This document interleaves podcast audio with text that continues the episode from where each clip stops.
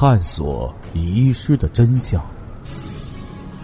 这里是《刑事案件奇闻录》，我是欢喜杰生。时间：一九四九年，地点：南昌市。案件进程：关克森的那支左轮手枪送到了薛远飞面前，他一眼就认出正是他送的，并且随口报出了枪号。侦查员核对无误。接下来继续为您解密《刑事案件奇闻录》第四十一号档案：阻击第一枪手，第十一集。关克森拿着薛远飞赠送的手枪去南昌袭击三十七师巡逻人员，这是什么意思？若说是为立功、增加跟保密局的谈判筹码，那倒是应该搞暗杀。但用正常人的思维来看，出于自身安全计，根本大可不必把目标定为军方，而只要暗杀地方上的区委书记、县长之类就可以了。侦查员对于关克森的作案动机简直百思不得其解。一来一去也找不到一个合适的、能够理解的理由，看来这个问题只有通过另一支左轮手枪的受赠者水根平那里获得解决了。侦查员返回水庄，向水明巷了解水根平其人的情况。水根平是土生土长的水庄当地人，三十八岁，其家庭世代为匪，到其父那一代。因为跟官兵作战时被打断了一条腿，不能在呼啸山林打家劫舍，于是就回到水庄伪装良民。水根平据说从八岁开始就跟着大人干夜活了，大人为培养他，抓住客商后就让他用尖刀刺死。如此训练使水根平十岁时已经胆大包天，杀人比杀鸡还容易。凭着这份罕见的胆量和那手长期以来练就的神枪，水根平在十七岁时就成了水庄仅次于水井生的人物。一直到经历过真正战阵的关克森定居水庄后，他的地位才受到了挑战。后来水井生被人暗杀后，水根平和关克森结为一伙，两人称兄道弟，搞得甚是亲热。武定安考虑再三，决定设计将水根平缠住，然后搜查其家，找到罪证后予以逮捕，再顺藤摸瓜追查黑枪案。正好这时南昌县人民政府贴出了公告，要求全县凡是非法藏有军用枪支弹药的所有人员，必须在七天内将所藏枪支弹药上缴其所在地乡区镇政府。违者一经查出，将予以严肃处理。由于水庄是远近闻名的土匪窝，所以县里特地指令乡政府派人去该庄进行宣传，不但张贴了布告，还召开村民大会进行宣讲。于是武定安就让乡干部把水根平找到乡里去谈话，同时让水明巷派人暗暗留意水根平家属的动静。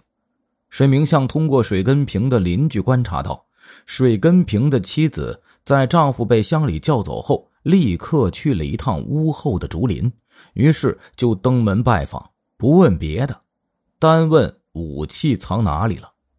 水妻生活在这种环境中，早已耳濡目染，把丈夫一伙的那套弄得滚瓜烂熟，一口咬定没有武器。还泼妇似的把家里的东西乱翻腾着，让侦查员检查。武定安说：“这位大嫂，你也不必过于激动，你让我们检查，我们就搜查一下吧。”说着，就朝正本野、谢莫方使了个眼色。那二位便朝后门那里走。那泼妇一见，马上拦住，说：“你们去外面干嘛呀？那是竹园，有毒蛇的，咬死人了，我怎么担当得起呢？”侦查员没有理睬他，顺手拿了倚在门边的一把锄头。那泼妇顿时傻了，却没有理由阻挡。正本野、谢莫方和另一乡干部在竹林里转了转，很快就发现有一块地方表面跟其他地方有异。那泥土一看便知是刚挖过的，于是就挖掘开来，发现了一个小木箱。打开，里面是一支美制左轮手枪，四十八发子弹，两枚日本手雷，七枚重庆兵工厂制造的手榴弹，和一个沉甸甸的铜盒，盒里竟然全是黄金首饰，掂着估计一下，足有二三斤重。水根平在乡政府看到这个原封不动的小木箱时，脸色殊变，摇头无语。武定安当过国民党上海警察局英租界巡捕房和汪伪的刑警，对付人犯自有一套心理战术。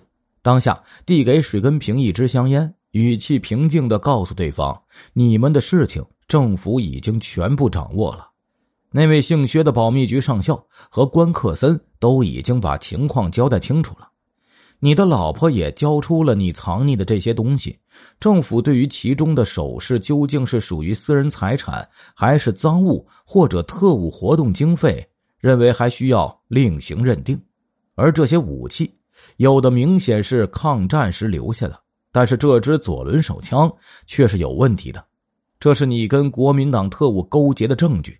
而据关克森交代，一切都是在你的指使下做的。我们想核实一下，是不是这样？水根平再也忍不住了，勃然大怒道：“他妈的，那是关克森那小子的主意！”说着，不等武定安发问，就一五一十、原原本本说出了事情经过。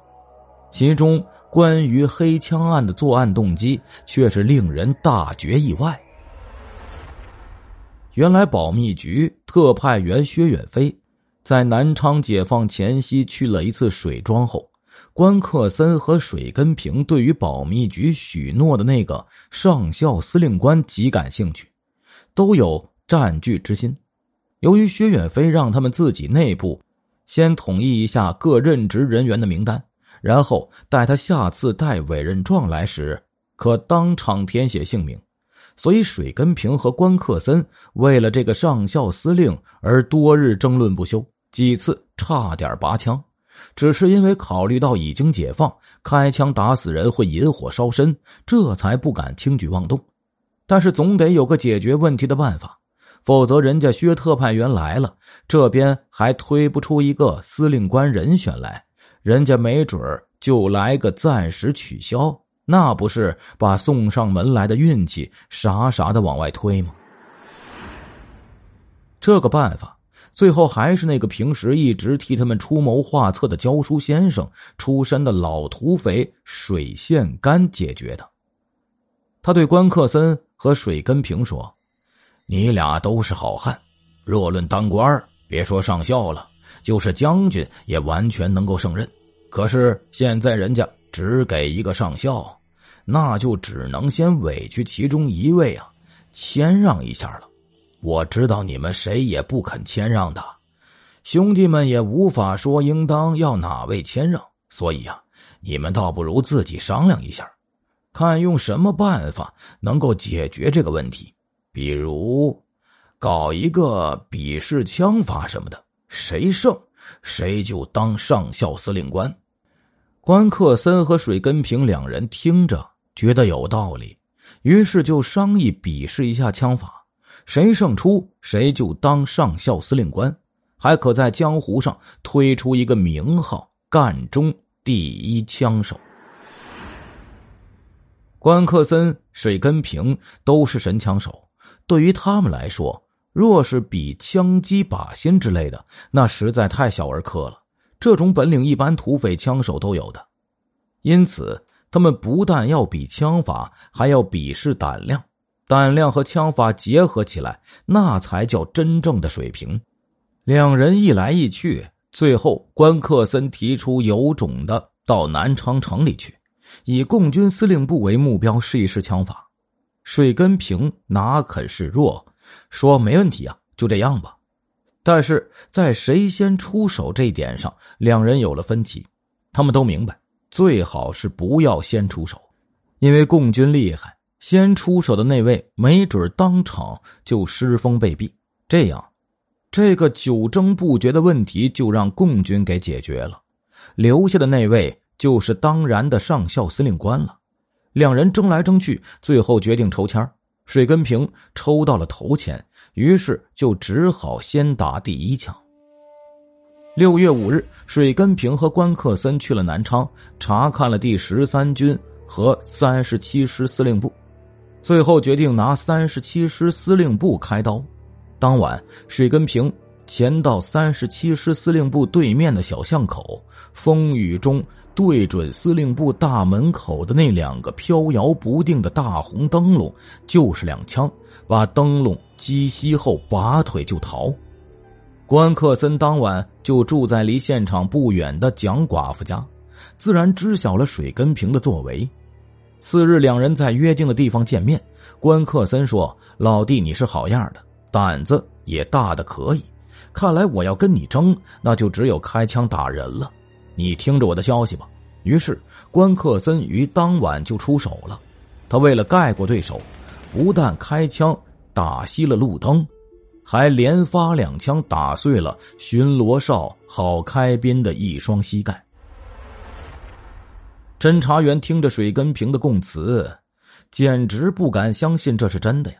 那武定安纵然见多识广，也吃惊的睁大了眼睛，盯了水根平好一会儿。水根平读懂了意思，说：“你们如果不相信我说的，那可以去找其他人来问嘛？”这样，水庄的另外七名暗匪帮的主要成员也被捕了。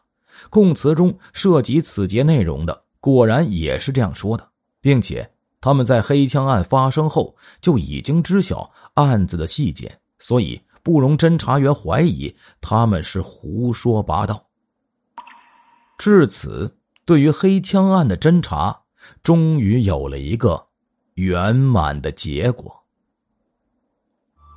听众朋友，我们今天的故事就讲到这里了，感谢您的支持与帮助，并且感谢您的收听。